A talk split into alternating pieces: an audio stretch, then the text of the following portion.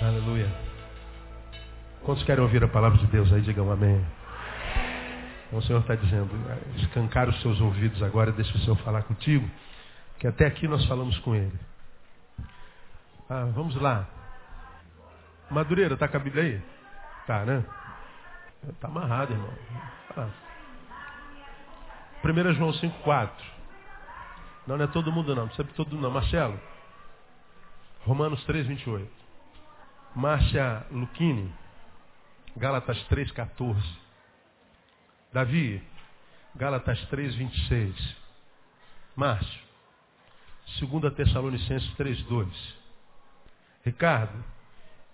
Hebreus 11, 6. Hoje nós queremos falar um pouquinho sobre fé como um elemento indispensável à existência humana, como um elemento indispensável para a relação com Deus. E uma palavrinha que contém só duas palavras, e que todo mundo já ouviu falar sobre isso, mas nem sempre consegue perceber em profundidade o que, que essa palavra fé de fato significa e representa na nossa vida. Nós que fomos criados por um Deus e que a despeito de termos sido criados por Ele e dele ser nosso Deus, só podemos conhecê-lo através dessas duas letrinhas que juntas formam que palavra mesmo? Fé. Bom, eu fui lançado à existência por uma mulher chamada Geralda, que recebeu no seu útero o sêmen de um homem chamado Adão. E eles me jogaram na terra. Ora, quando eu saí do ventre da minha mãe, eu era pequenininho, aliás, eu nasci um molecão, né, 56 ah, centímetros, se eu não me engano, e pesava 4 quilos e alguma coisa. Era um bitelão, sou magrelo agora, mas já fui grande. Né? Quando, eu, quando eu saí de lá, eu fui posto com certeza no colo da minha mãe, e você que é mãe sabe como é que é isso. O moleque sai de dentro de você, ou a moleca, e quando você pega no colo pela primeira vez, parece que você já o conhece há 200 anos, né? Parece que você tem uma intimidade com ele tão, tão profunda, não é possível que esse moleque nasceu agora.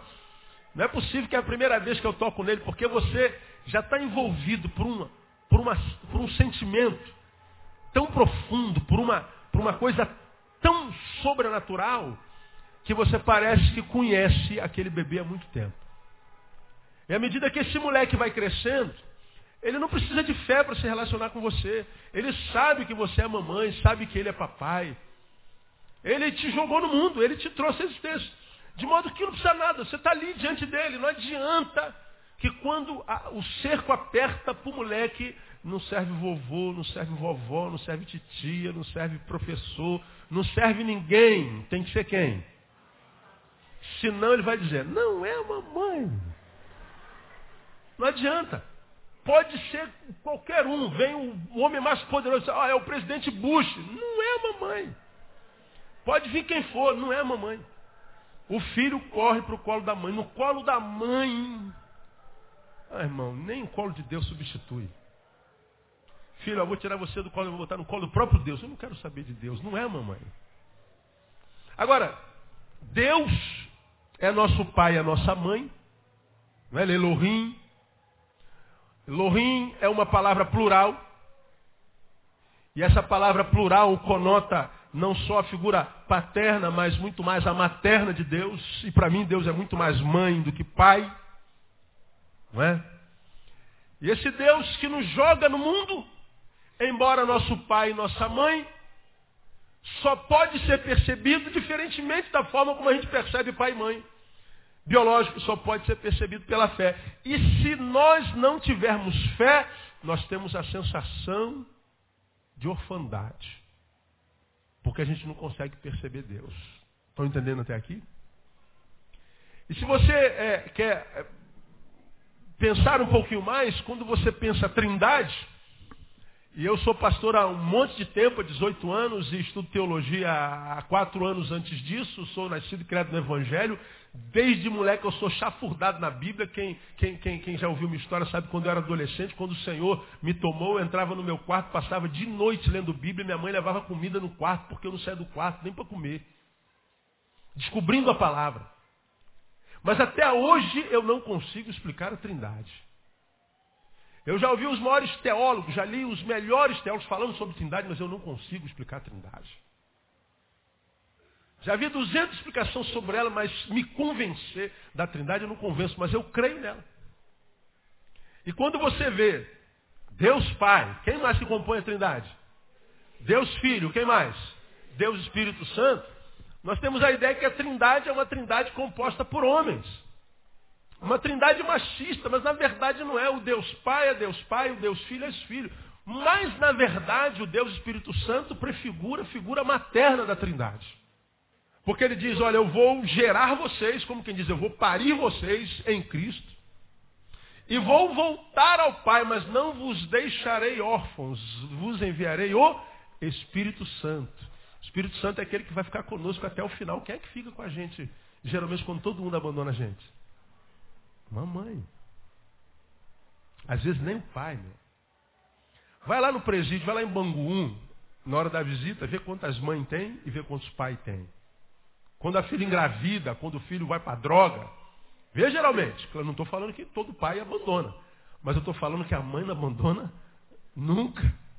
Então na relação da trindade, o Espírito Santo simboliza a figura materna. Porque se fosse só homem ia ser muito esquisito. O homem é muito duro, irmão. A coisa é profunda, mas é, um dia a gente se aprofunda na Trindade. Hoje não é sobre Trindade que eu quero falar.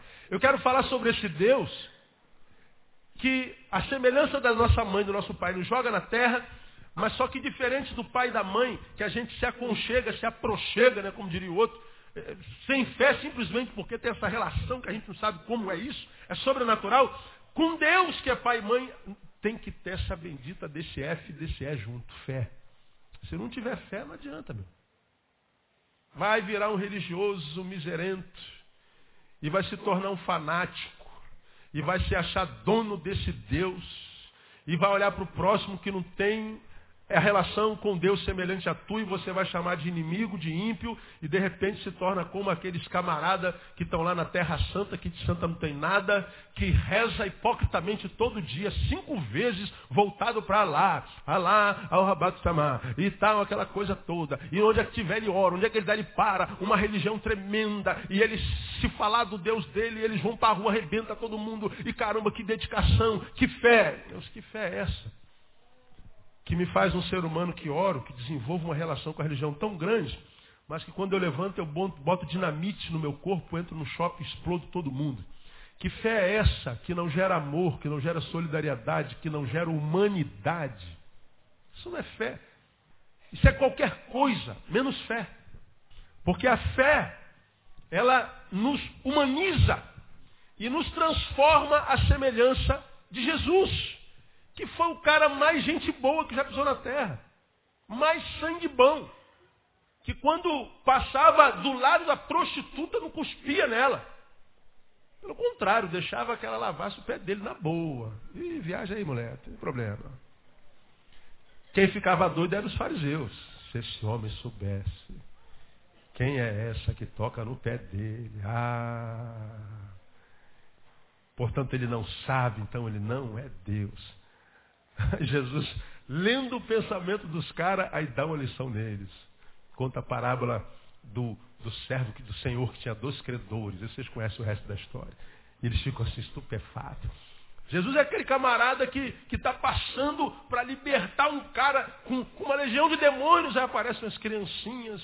Ei, tio, tio, tio, fala com a gente. Aí os apóstolos não entendem. Ô, moleque, você acha que eu... Não, meu irmão. Cadê as mães dessas crianças aqui? Você acha que Jesus não tem mais o que fazer, pá? Será que Jesus tem tempo para ficar de amarelinha com essas crianças? Não dá. Vamos, some essas crianças daqui. Aí Jesus fala assim, ô seus idiotas, cala a boca, vocês não entendem nada. Elas são um protótipo do que eu quero ver gerado na humanidade em vocês. Então cancela minha agenda todinha aí, gente.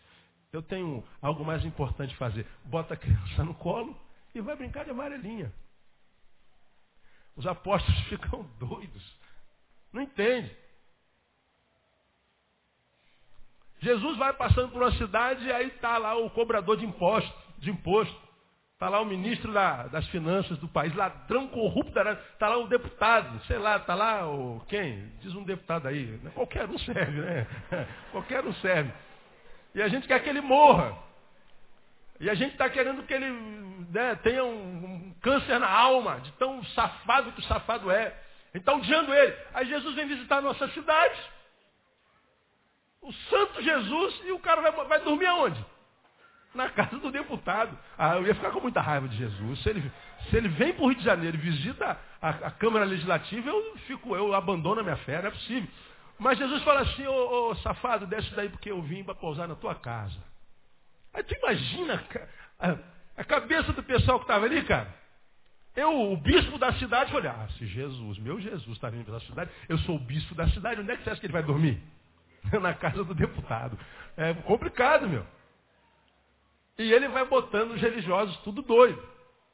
E por onde ele foi passando, foi mudando a prostituta, foi mudando o deputado, foi mudando as crianças, foi mudando todo mundo. Ele só não conseguiu mudar a cabeça daqueles que diziam ter fé, que eram os que tinham uma religião. Você está acompanhando, mesmo? Então que raio é isso? Fé. O que, que é isso, afinal de contas? Porque senão a gente vai continuar sem entender o que é fé e vai lidar com, essa, com esse F, com esse E, que constitui fé, no sentido utilitarista. Achar que fé só me é necessário para crer que o meu filho que está doente seja curado. Fé só me é necessária para eu que estou desempregado e crer que vou achar um emprego. Fé só me serve para produzir alguma coisa boa para mim. Minha empresa está falindo, eu tenho fé que ela vai. Ah, meu marido está indo embora, eu tenho fé que ele vai voltar. Ah, eu sei lá, fui assaltado, tenho fé que meu documento vai aparecer. O meu não apareceu até hoje. Eu tenho um monte de fé. Né? Aí a fé se transforma nessa coisa pequena, utilitarista. O que é fé? Né? Eu queria começar a pensar com vocês hoje sobre fé, e nos próximos dias a gente vai, vai falar um pouquinho sobre fé. Porque esse, essa palavrinha pequena tem, tem uma influência grande, gigantesca na vida de quem pretende se relacionar com Deus e pretenda se dar bem nesse relacionamento. E se dar bem não é tirar o máximo que pode dele, porque o melhor que a gente pode tirar de Deus não é o que Deus pode dar, é o que Deus é. Se eu posso ter o próprio Deus, para que eu vou querer um carro, irmão? Se eu posso ter o próprio Deus, pensar numa cura, nada, eu quero Deus. Não é? Então, melhor que a fé pode fazer de nós, ou para nós, é nos revelar o próprio Deus e nos tornar morada do próprio Altíssimo. Agora, muitas vezes a gente vê a fé numa, numa postura muito, muito utilitarista. Então, eu queria mostrar para vocês algumas verdades sobre a fé. E ela começa, vocês já abriram aí, não falou o texto que eu mostrei para vocês? Eu vou começar lendo com você Efésios 2, versículos 8 e talvez o 9, que diz assim, olha só. Você já conhece de cor. Porque pela graça sois o quê? Salvos. Muito bem, nós somos salvos pela graça. Agora, como é que a graça nos salvos? Nos salva? Porque pela graça sois salvos por meio da fé. Nós somos salvos pela graça, mas qual é a metodologia da graça? É a fé. Então veja, o que, que a fé faz na nossa vida? Nos salva. E você já aprendeu que ser salvo não é só ser liberto do inferno. A gente reduz, né? Nós evangélicos temos essa mania, porque não somos reflexivos, essa mania de redução do que Deus é, do que Deus faz, do que Deus diz. Então a gente acha que ser salvo é só ser livre do inferno. Aí a gente diz assim, já aceitou Jesus? Já. Então você pode morrer à vontade, porque você não vai para o inferno. Bom, saber que eu já posso morrer, é muito bom. E viver? O que, a fé pode fazer na minha vida? Não, você já está salvo, irmão. Você não vai mais para o inferno. Sim, eu já estou sabendo disso. Mas enquanto eu não morro? Não, aí é outra história, pô. Morrer você pode à vontade. Aí a gente tirou a alma do cara do inferno.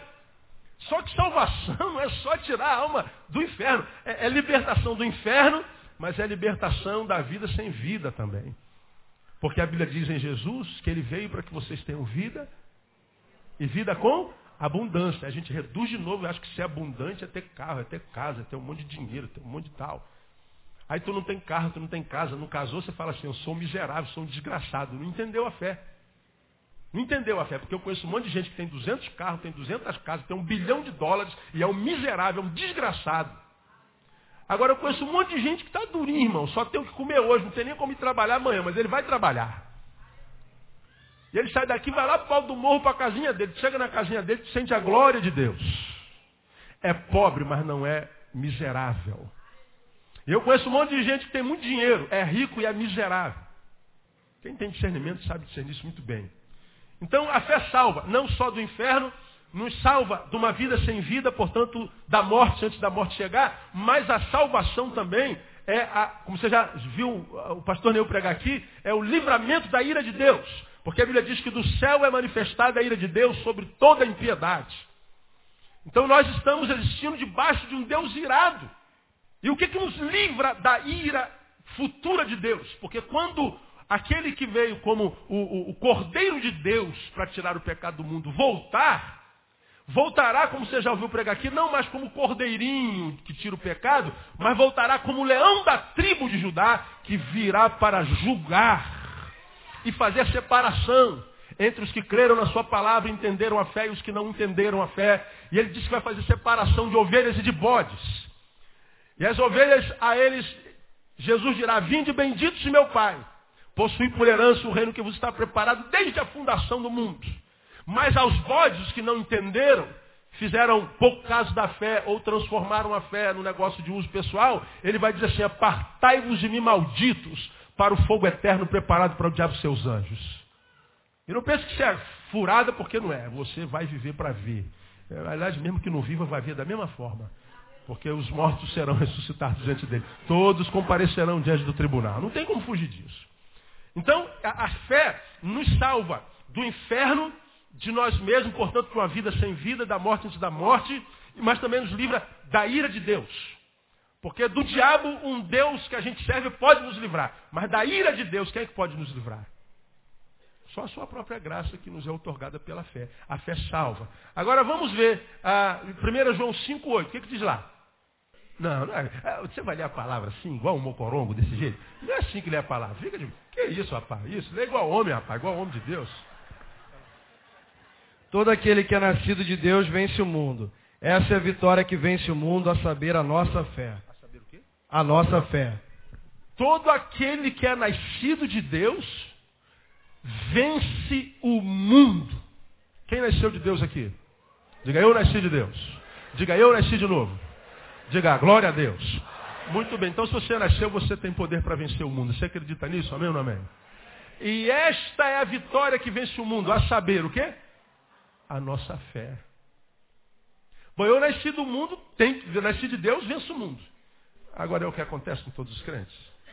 Preguei domingo retrasado. Demas me abandonou, tendo amado o tempo presente.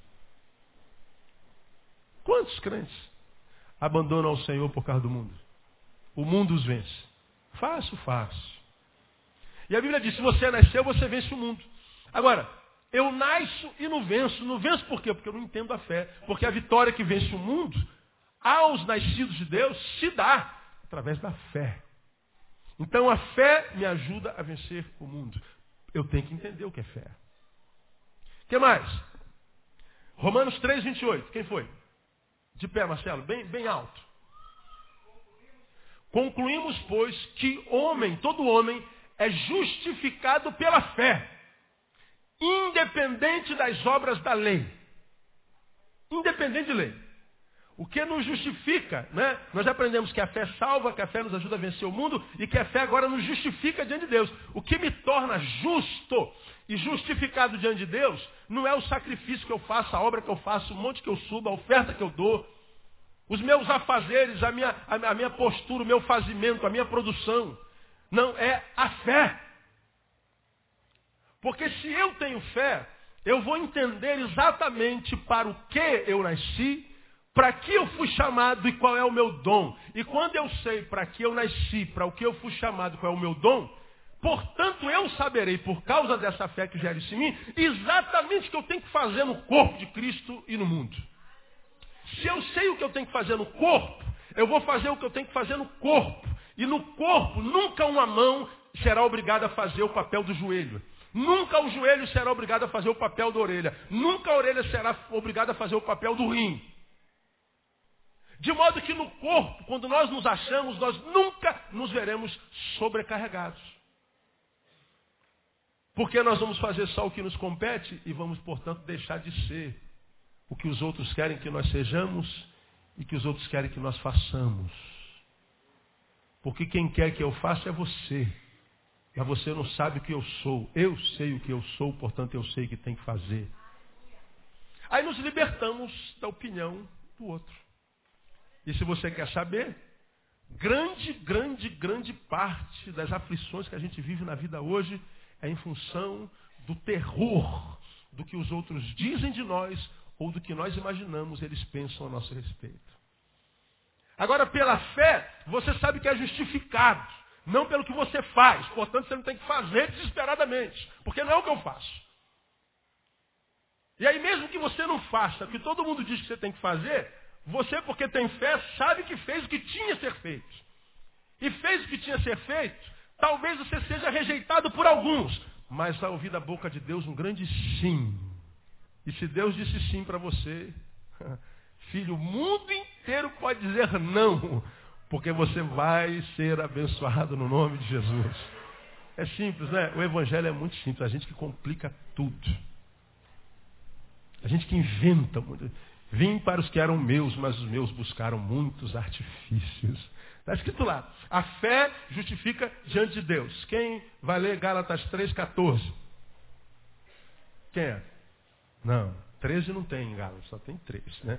13 só na outra encarnação, na outra Bíblia que vai ter. Mas nessa Bíblia só tem 3. Gálatas 3, 14. Essa aí vai ter que ter. Aqui, Davi, dá o microfone para lá que ela fala baixinho. Para que a bênção de Abraão chegasse aos gentios por Jesus Cristo e para que pela fé nós recebamos a promessa do Espírito para que a bênção de Abraão chegasse aos gentios por Jesus Cristo e para que, pela fé, nós recebamos a promessa do Espírito. Então me digam, me digam vocês, me digam vocês, pela fé a gente recebe o que então? O Espírito Santo. Só que Paulo diz mais aos, da Galácia, para que a bênção de Abraão chegasse aos gentios e Abraão é conhecido como pai do quê? Da fé. Para que a fé chegasse aos gentios e que por meio do Espírito Santo nós recebêssemos a fé, portanto, a fé não é pra, de todos. Vamos ler isso já já. A fé é para quem tem o Espírito Santo. Então o fato de uma pessoa ter uma religião não significa dizer que ela tem a fé. Ah, eu creio que isso aqui seja um Deus. Ah, o Deus taça de oração. O sol é o meu Deus. Aquele homenzinho de barro que está pendurado lá na igreja que o artífice fez é meu Deus, é o meu santo. Isso tem a ver com fé. Esse texto diz que o Espírito Santo, que João diz lá nas suas epístolas, que o mundo não pode receber, porque não vê e nem o conhece, portanto, se não tem fé, precisa ver e precisa conhecer empiricamente.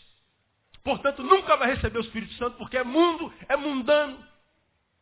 Nós que temos a porção do Espírito, o temos por causa da fé. Sem fé, você pode ter um monte de energia positiva dentro de você, que te capacita para ser um cara muito legal, um cara guerreiro. Você é brasileiro, não desiste nunca. Mas não confunda a energia positiva com o Espírito Santo. O Espírito Santo nós recebemos pela fé. Então veja a importância dessa palavrinha chamada fé.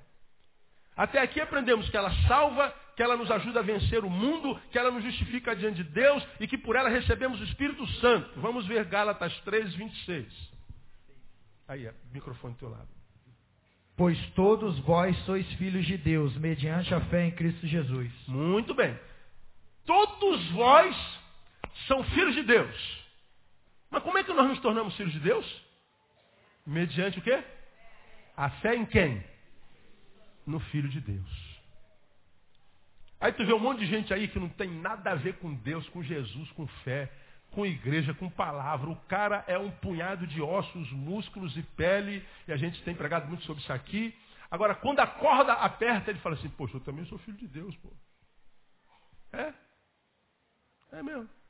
Mas o que a Bíblia diz em outro texto? Mas a todos os que o receberam, Deus lhes deu o poder de se tornarem filhos de Deus.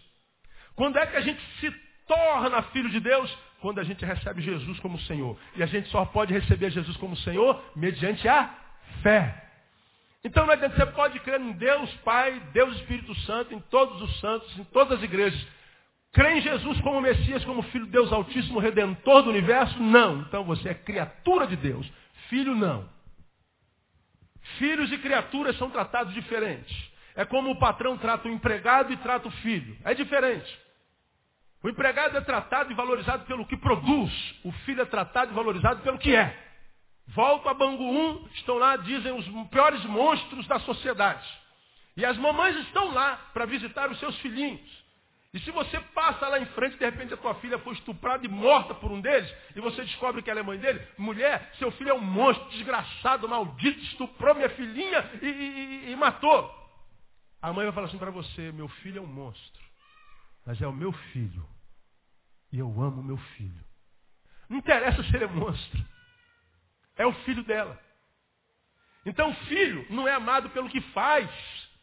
Filho é amado pelo que é. Então, quando nós vemos pessoas falando, eu também sou filho de Deus, não. Todos nós somos criaturas. Nos tornamos filhos de Deus. Portanto, somos aceitos por Ele pela fé. É o que nos qualifica como filhos de Deus, a fé. Todos nós somos criaturas. E todos nós somos filhos, como diz a palavra, por adoção. Somos filhos adotivos. Por isso nós nos chamamos de irmão. Irmão fulano, irmão brucano, irmão... Nem sempre nos tratamos como irmãos, né? Mas que nós nos chamamos de irmãos a gente se chama. Nos qualifica como filho de Deus. O que mais? Vamos a 2 Tessalonicenses 3,2. Dá o microfone lá para o Márcio lá. Agora olha que interessante sobre a fé agora desse versículo aí. Para que sejamos livres de homens perversos e maus, porque a fé não é de todos. Muito bem.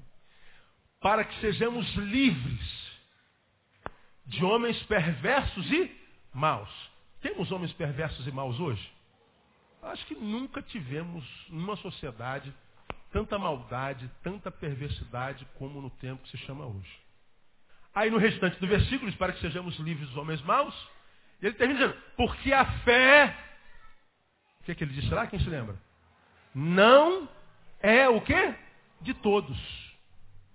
Nem todo mundo tem fé. Agora, você pode perceber Todo mundo tem uma religião, até os ateus. O ateu crê naquilo no que ele não crê. Eu não creio nisso, isso é minha fé. No que você crê? Eu creio que não acredito naquilo que você acredita. Eu creio que aquilo no que você acredita não existe. Isso é ateísmo. Como é que você pode acreditar em Jesus, cara? Que prova você tem? Isso aqui é palavra de homem, Deus. Como é que você vai provar que Deus existe?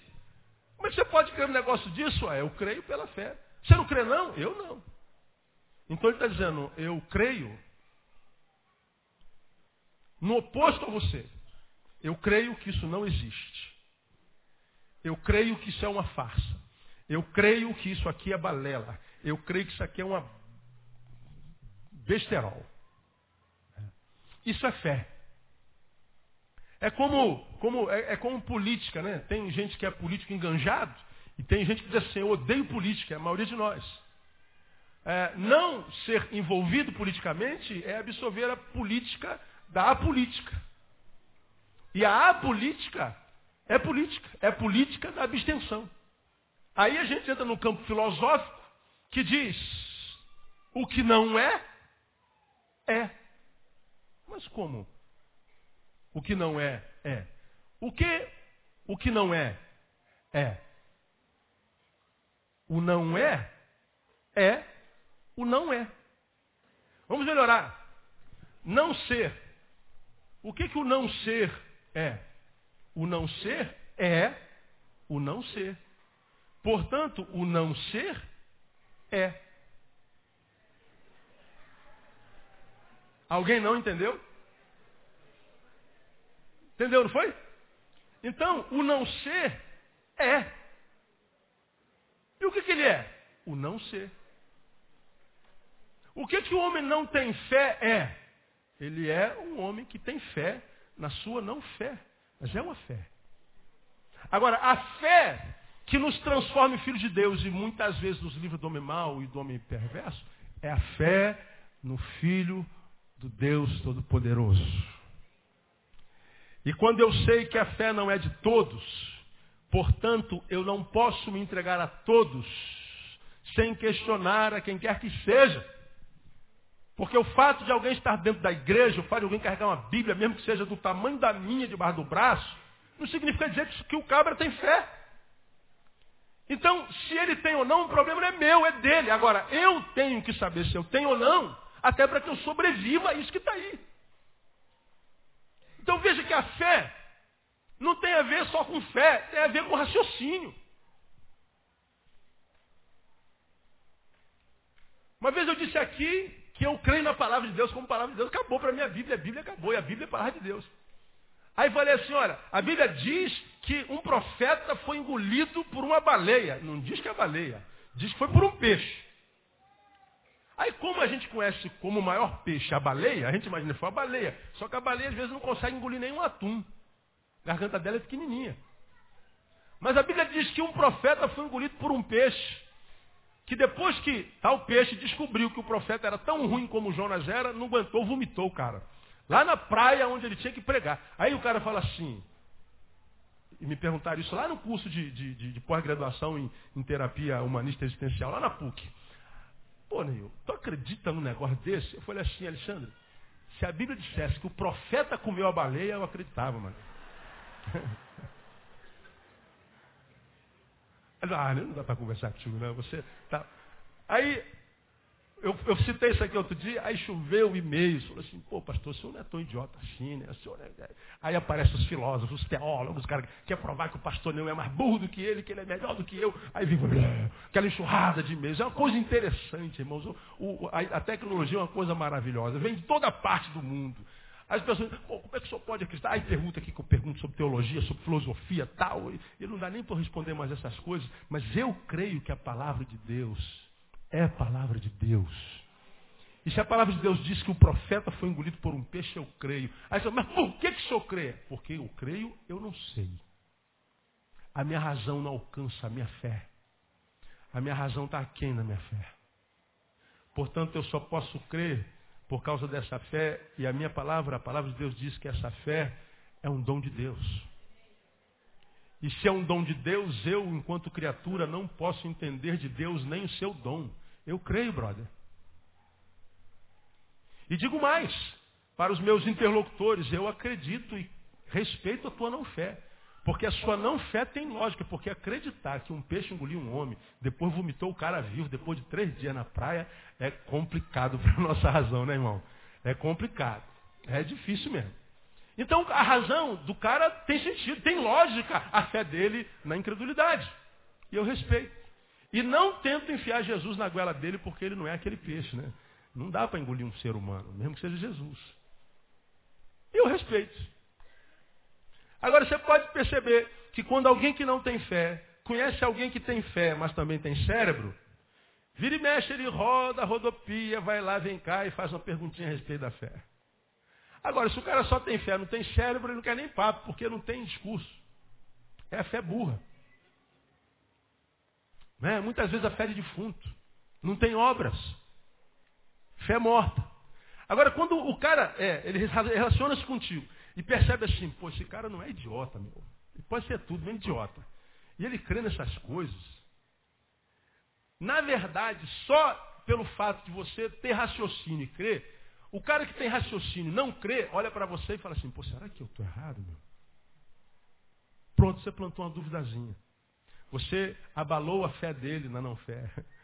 O não ser pode estar começando a se transformar no ser. O ser dele pode estar começando a mudar. E o que é que muda a nossa vida? É a fé.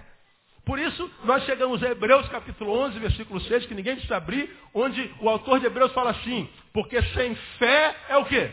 Impossível. Impossível agradar a Deus, irmão. Você pode fazer o que você quiser, pode subir morro, descer morro, dar teu carro, vende a tua casa, dá tudo para a igreja, é, morra, se mata, dá um tiro na cabeça por amor a Jesus. Se não foi pela fé, uma fé que produz amor, foi sino que retiniu. Nada do que a gente faça traz vida para a nossa vida, porque não agrada a Deus, o que agrada a Deus é a nossa fé. Ora, se eu sei que eu só posso agradar a Deus pela fé, eu tenho que saber o que é fé. Então só hoje nessa introdução, e aqui a gente vai parar, dá vontade de ficar até uma hora da tarde, não? Que é gostosa a palavra, Deus é gostosa, eu gosto da palavra de Deus, não sei você, eu amo essa palavra porque ela é tremenda. Pela fé, nós aprendemos, nós somos salvos, pela fé, nós vencemos o mundo. A gente pode estar vendo o mundo aí, irmão, virado de cabeça para baixo, morte para todo lado, corrupção. Você fala assim, ó, eu tenho fé, não me preocupo com esse mundo porque eu vou vencê-lo. Mas como você vai vencer o mundo inteiro? Você sozinho não. Eu mais Deus. E eu mais Deus sou sempre maioria, não é? Como vocês já aprenderam aqui. Então é eu mais Deus contra o mundo inteiro. Então o mundo inteiro, coitado, está em desvantagem. Agora, quando é que eu absorvo essa realidade? Pela fé. Então, pela fé eu venço o mundo. A fé nos justifica diante de Deus. Portanto, me livra da neura de que eu pequei e o diabo diz assim, agora eu vou te esmagar. Você é meu, Deus não te ama mais. E você acredita no mentiroso do diabo e acredita que o pecado é capaz de roubar o amor de Deus por você, pregamos sobre isso no domingo passado. O pecado não rouba o amor de Deus por nós. Deus continua nos amando da mesma forma. E o que o pecado faz Deus sofrer, por quê? Porque Deus vê o que o pecado faz conosco, não com ele.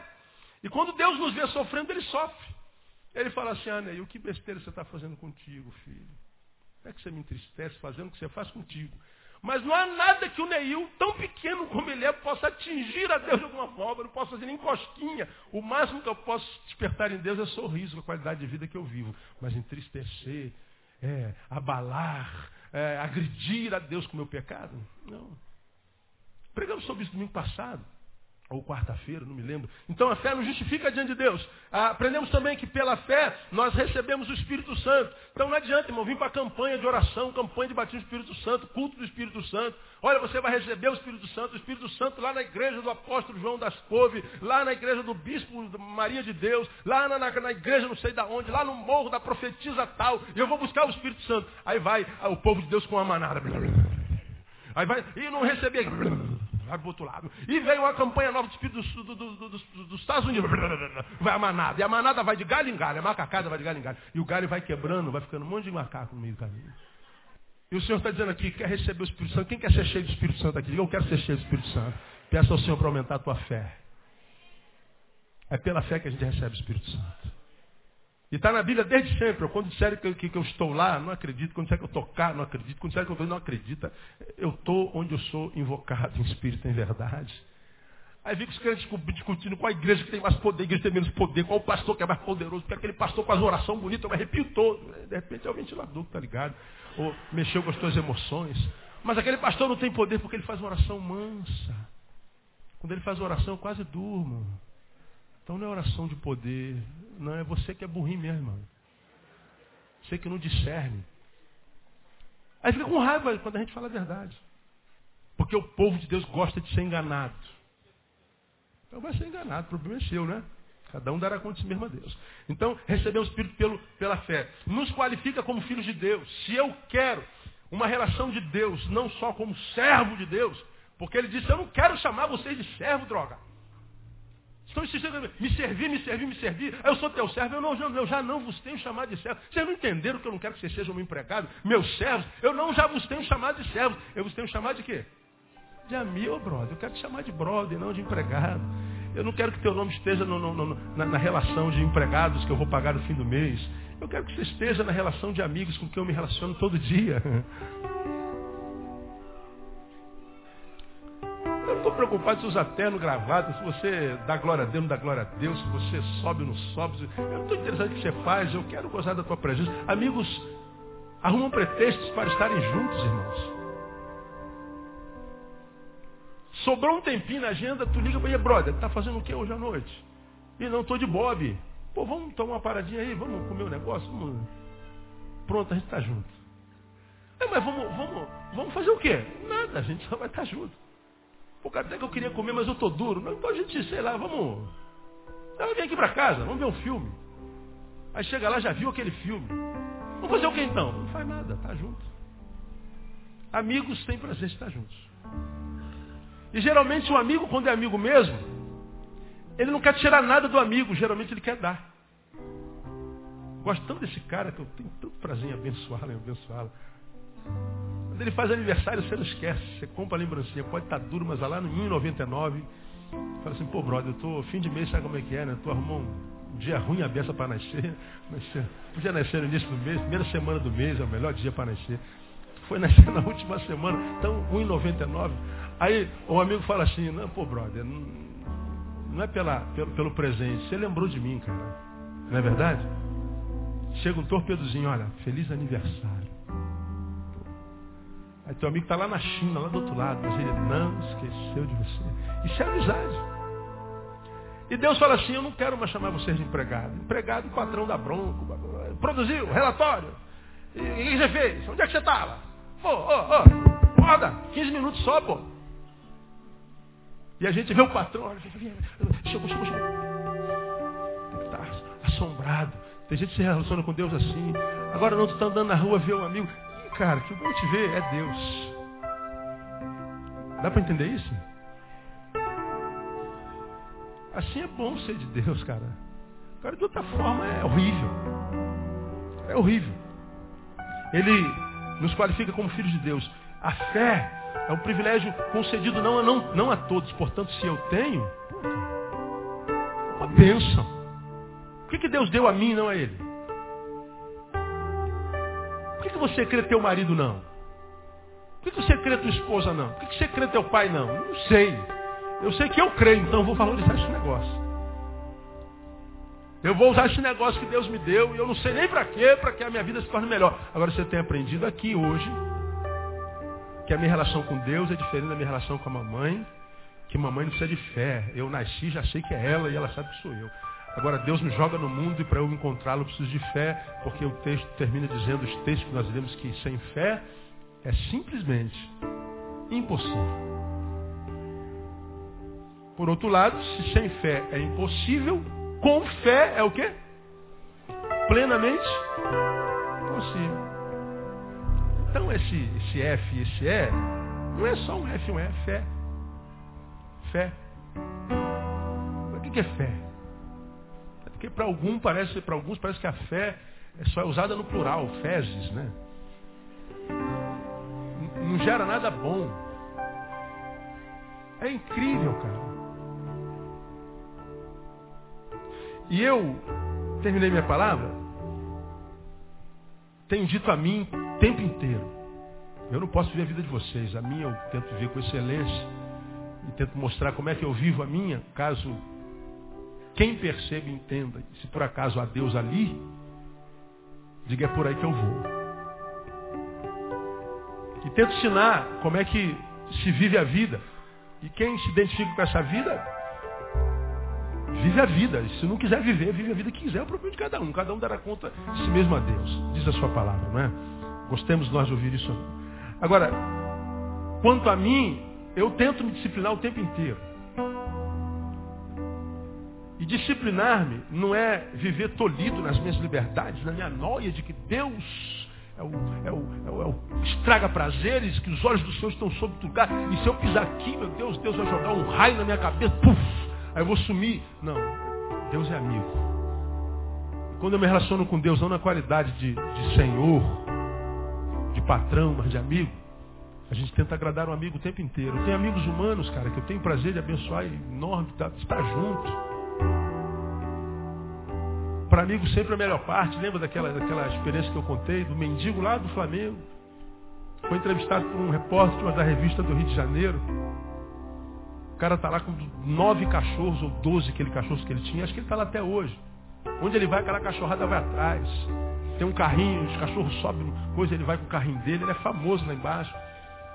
Um repórter foi entrevistá-lo e bateu um papo com o famoso mendigo do, do Parque do Flamengo. Aí perguntou para o mendigo do Parque do Flamengo, poxa, você tem algum sonho? Aí ele falou assim, tenho. Porque sonho um mendigo pode ter. O repórter falou, eu fiquei curioso, qual é o teu sonho? Aí ele falou assim, meu sonho é comer um cachorro quente da barraca daquele moço ali. Um cara que vende cachorro quente pertinho dele. Meu sonho, eu vejo tanta gente comendo aquele cachorro, e parece que é tão saboroso, mas ele nunca me deu um. Meu sonho é comer um cachorro. Esse é teu sonho? Comer um cachorro? É. Então você vai ser realizado e agora. Ele foi lá, pegou um cachorro quente, bota um cachorro quente geral, tudo, com tudo que tem direito. Aí ele trouxe aquele cachorrão. Aí o, repórter contando a reportagem, ele pegou o cachorro, veio, nossa, como quem está realizando um sonho de verdade. Aí ele pega o cachorro quente, tira a salsicha, pica e joga para os cachorros. O repórter, ah, não acredito nisso. Meu Deus, você diz que tem um sonho de comer um cachorro quente? Eu lhe dou um cachorro quente, tu pega a salsicha e dá para os cachorros. Ele falou assim, moço, para os amigos, a melhor parte.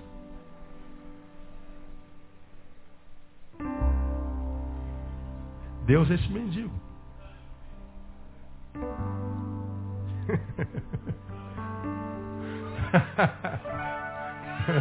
Caramba, é tremendo.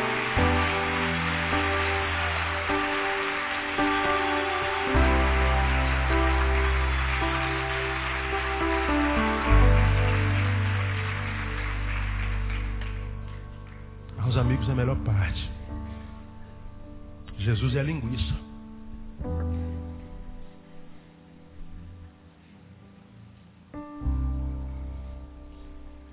Bom que ele se mostrou ser um bom amigo, ele se mostrou eu.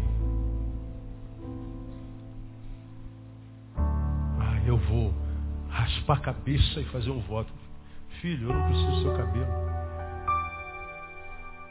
Ah, então vou dobrar minha oferta. Filho, todo o dinheiro do mundo é meu. Vou subir a escadaria de joelho. Prefiro que seu joelho esteja ação para você andar em direção ao necessitado. Quero tua amizade. Como se dá isso? Pela fé. Dá para perceber o valor da fé? Como é que a fé é importante na nossa vida? Amizade. Não precisa nem de igreja. Precisa nem ver o culto. Eu venho ao culto porque eu me alimento aqui, vejo os amigos e desenvolvo meu dom. Mas eu não dependo disso. Posso viajar para a China. Quando eu chegar lá, vai estar como pai de filho pródigo. Ei, filho, que bom vê-lo aqui na China. Eu moro aqui. Mas, senhor, o senhor estava lá na Sulacap, na estrada Manuel de Sá. Pois é, lá e cá para mim é a mesma coisa. Né? Seja bem-vindo.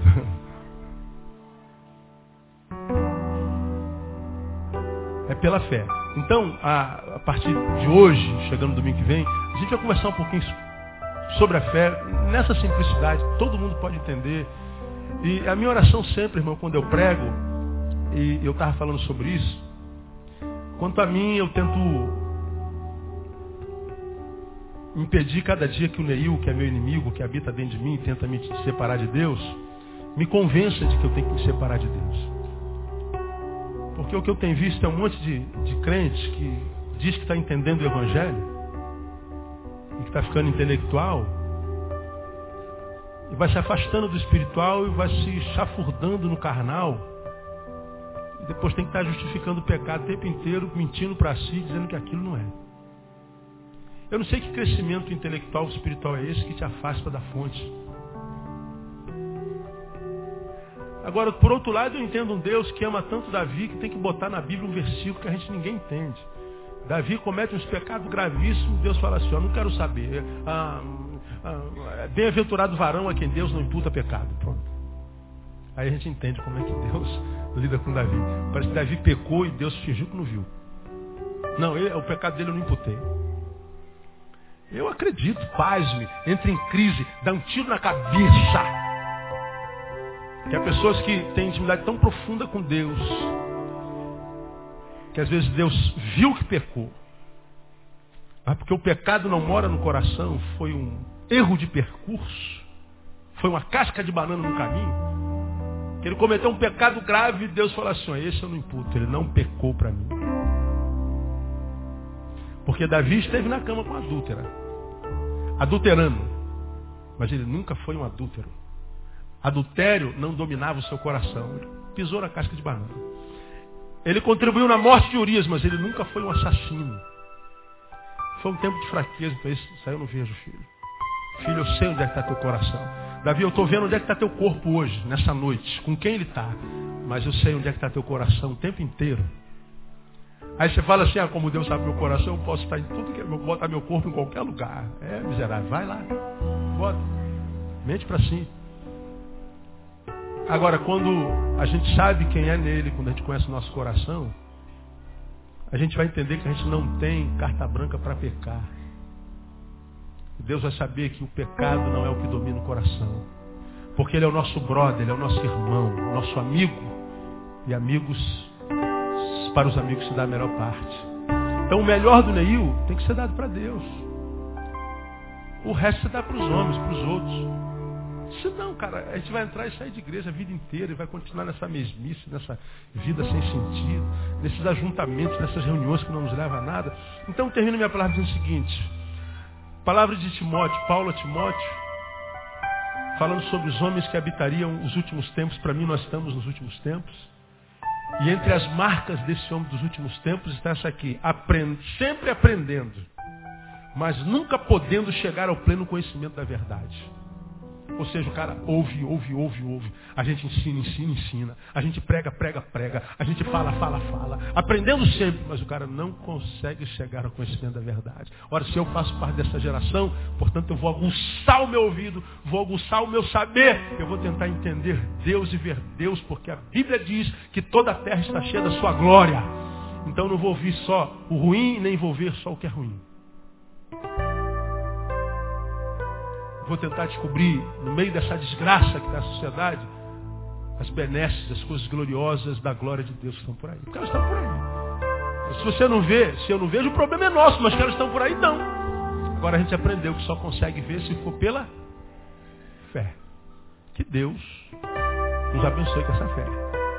Quem quer essa fé, dá o melhor aplauso para ele agora, porque ele é.